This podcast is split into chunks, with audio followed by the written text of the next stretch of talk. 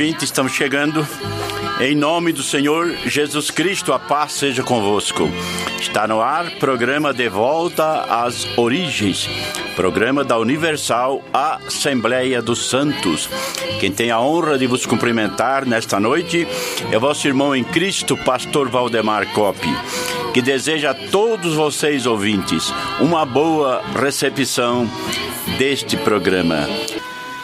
A leitura está no Evangelho de Lucas, capítulo 22, verso 24 em diante. Então, prendendo, levaram e o meteram em casa do sumo sacerdote, e Pedro seguia de longe.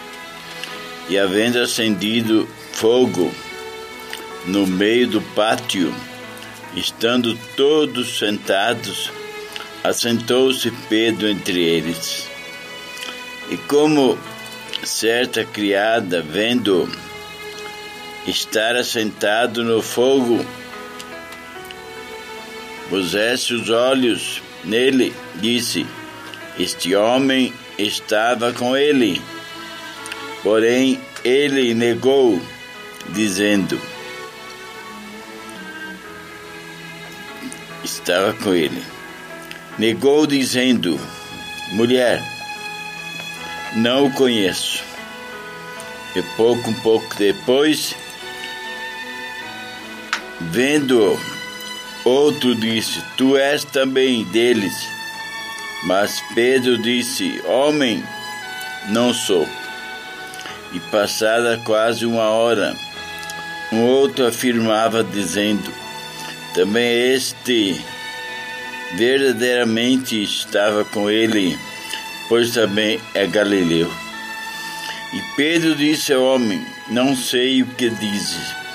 E logo estando ele ainda a falar, cantou o galo. E virando-se o Senhor olhou para Pedro e lembrou da palavra do Senhor, como havia dito: Antes que o galo cante, Hoje me negarás três vezes. E saindo Pedro para fora, chorou amargamente. Prezados irmãos, Pedro, homem que a gente tira o chapéu, homem de qualidade, mas teve também as suas fraquezas ele negou a Cristo. E assim que o galo cantou, diz a Escritura que o Senhor olhou para Pedro. Do pretório romano até o pátio onde eles tinham acendido uma fogueira a tempo de frio, dá para enxergar e o Senhor olhou para Pedro. Não disse uma palavra. Muitas vezes, queridos ouvintes, não há necessidade de falar. O olhar quer dizer tudo. E o que é que Jesus quis dizer ao olhar para Pedro? Onde você está, Pedro? É um lugar de escarnecedores. Você está na roda dos escarnecedores. Gente de péssima qualidade. Só faziam blasfemar de Jesus. E Pedro estava no meio. Onde você está? Quem conhece o Salmo número 1 um, não fica no lugar desse. E você está. Está na roda de escarnecedores. Então Pedro saiu e chorou amargamente. Poderia ter deixado, não ter chorado, se tivesse prevenido, não deixado o galo cantar, mas deixou. deixou o galo cantar. Seria como que acusando de que ele negou, negou a Cristo. Então, antes que o galo cante, três vezes ele negou a Cristo, dizendo que não conhecia, não sabia o que estava falando. Então, muitas vezes as palavras não resolvem. Então, o olhar de Jesus, Jesus olhou para Pedro. É claro que ele lembrou que havia prometido de seguir a Jesus até a morte. E negou, dizendo que não conhecia, não sei do que está falando. Nós sabemos, precioso ouvinte, que Jesus morreu, foi sepultado e ressuscitou ao terceiro dia. Já ressuscitado, Jesus disse: Fala, vai falar, ide aos meus discípulos, que eu desço para a Galileia. Vou na frente, e lá eles me verão. Eles me verão. Mas uma coisa que me chama a atenção, me comove bastante, é que o Senhor Jesus já havia falado, ide, fala para os meus discípulos que eu desço para Galileia. Mas uma coisa que me chama a atenção, que ele falou, fala para Pedro também. Já tinha falado o discípulo, fez questão de dizer, fala para Pedro também, que lá eles me verão o amor que Jesus tinha, nenhum ressentimento ele guardou de Pedro ter negado a Cristo, nenhum ressentimento. E disse: fala para os meus discípulos e fala para Pedro também. A fraqueza que ele teve dele falar o seguinte: vou pescar.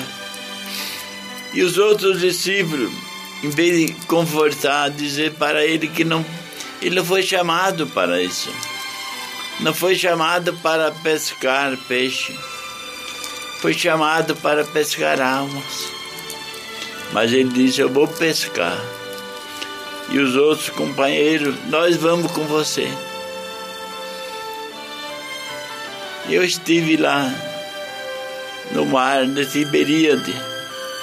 De um lado é Galileia do outro lado é Tiberíade, perto do Rio Jordão. E ali eles pescaram a noite inteira. Noite inteira. Ora, é, pescadores profissionais. O mar da Galileia é o mar mais rico do planeta. 100%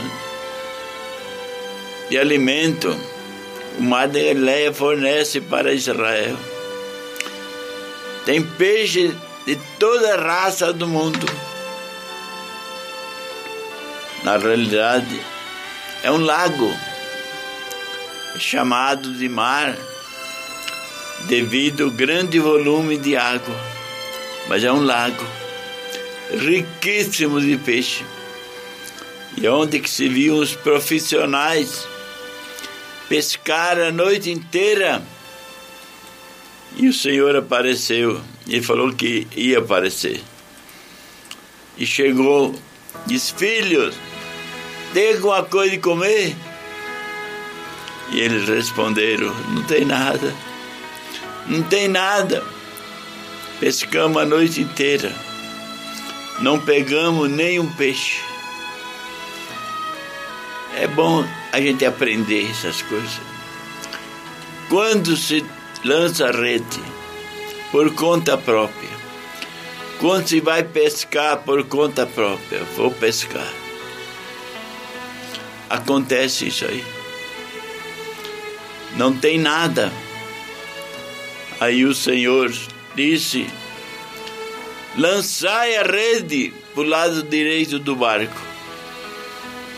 Aí eles comentaram outra vez. Pescamos a noite inteira.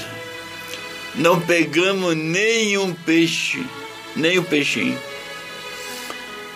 Mas, segundo a tua palavra, o Senhor que está mandando, aí jogaram.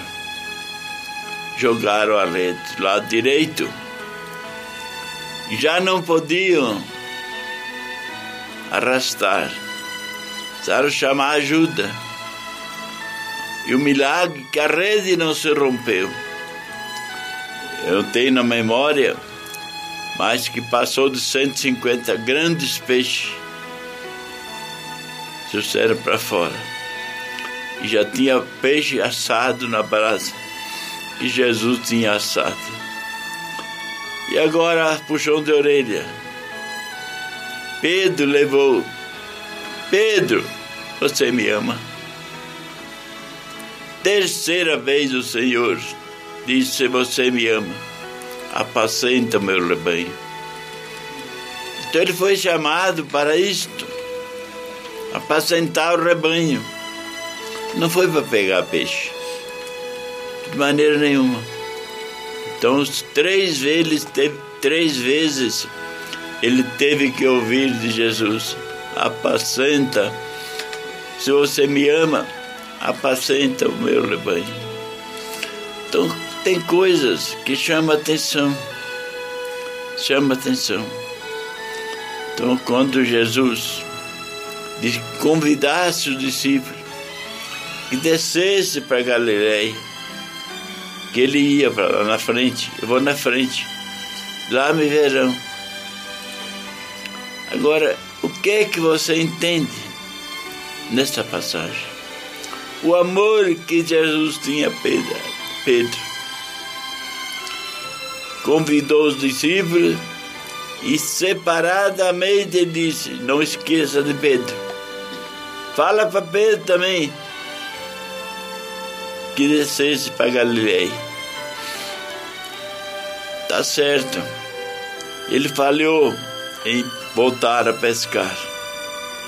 Falhou quando negou a Cristo. Mas, ouvinte amigo, Pedro superou. Superou quando derramou o seu sangue, deu a sua vida em holocausto. No ano 68, lá em Roma, ele, ele escolheu. Eu quero ser crucificado de cabeça para baixo não sou digno de morrer como morreu meu Senhor. E assim ele glorificou. Glorificou a Deus com a morte. Superou. Pedro deixa-nos grande exemplo. Não importa ter negado, não importa ter voltado a pescar, mas o fim da sua carreira igual a de Paulo, combati o bom combate, termino a carreira e guardo a fé. E Pedro escolhendo morrer de cabeça para baixo. Então, queridos ouvintes que estão me dando a vossa audiência, tem coisa que chama, chama atenção, chama atenção da gente o amor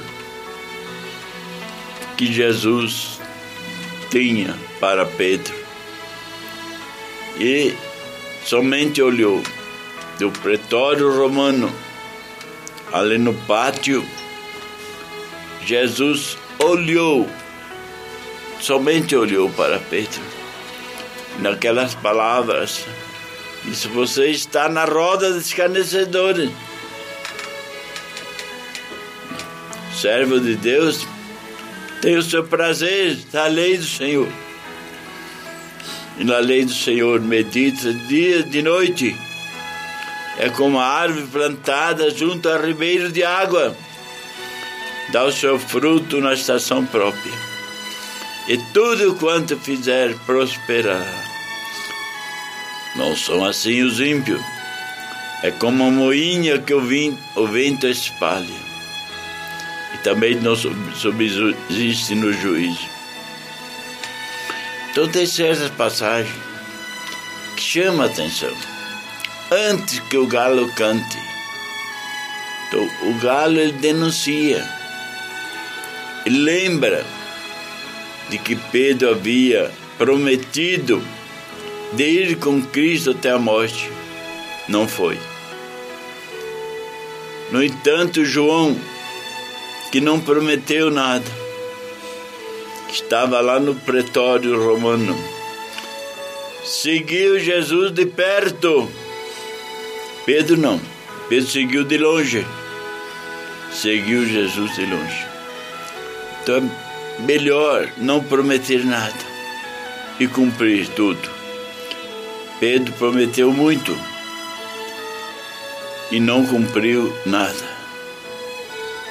Então, Pedro, o exemplo para nós hoje, e que Jesus conhecia, conhecia o coração e amava, amava. E quando ele deixou o recado, fala para os meus discípulos que vão para Galiléia.